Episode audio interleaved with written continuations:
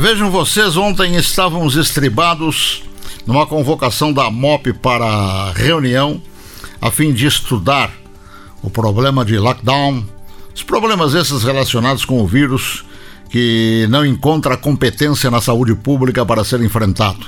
Aí esperamos a reunião da MOP, mas deixando claro que entendíamos que essas coisas precisavam ser feitas com mais atenção, com mais critério, com mais responsabilidade do que simplesmente estas formas que estão encontrando aí de estabelecerem decretos para proibirem as pessoas de fazerem aquilo que pela cabeça de muita gente passa que devem ser proibidas.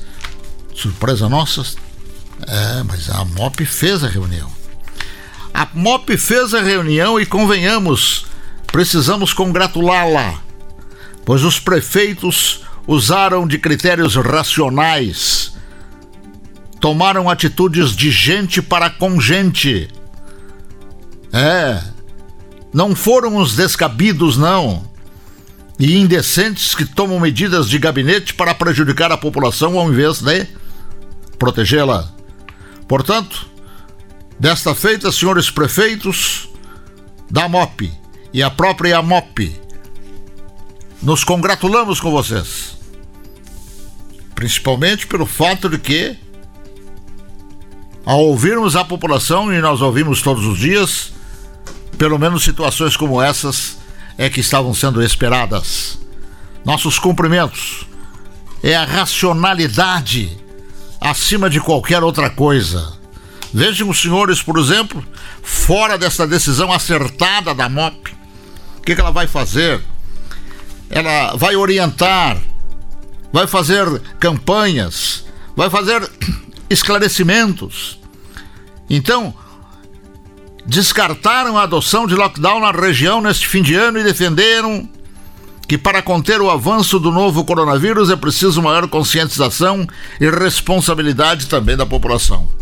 Aí sim, chama-se a atenção para que a população seja responsável por si mesma, mas não ataca, não agride, não ofende, não insulta, não massacra esta mesma população.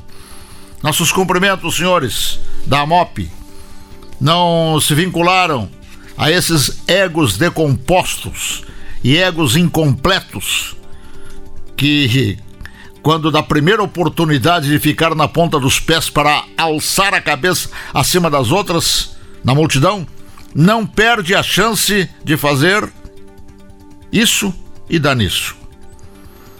Infelizmente, esses que por enquanto estão com o poder na mão dado por uma caneta, só esquecem que multidão não é povo. Ora, toca de recolher descobriram que o vírus vai atacar das 11 da noite às 5 da manhã.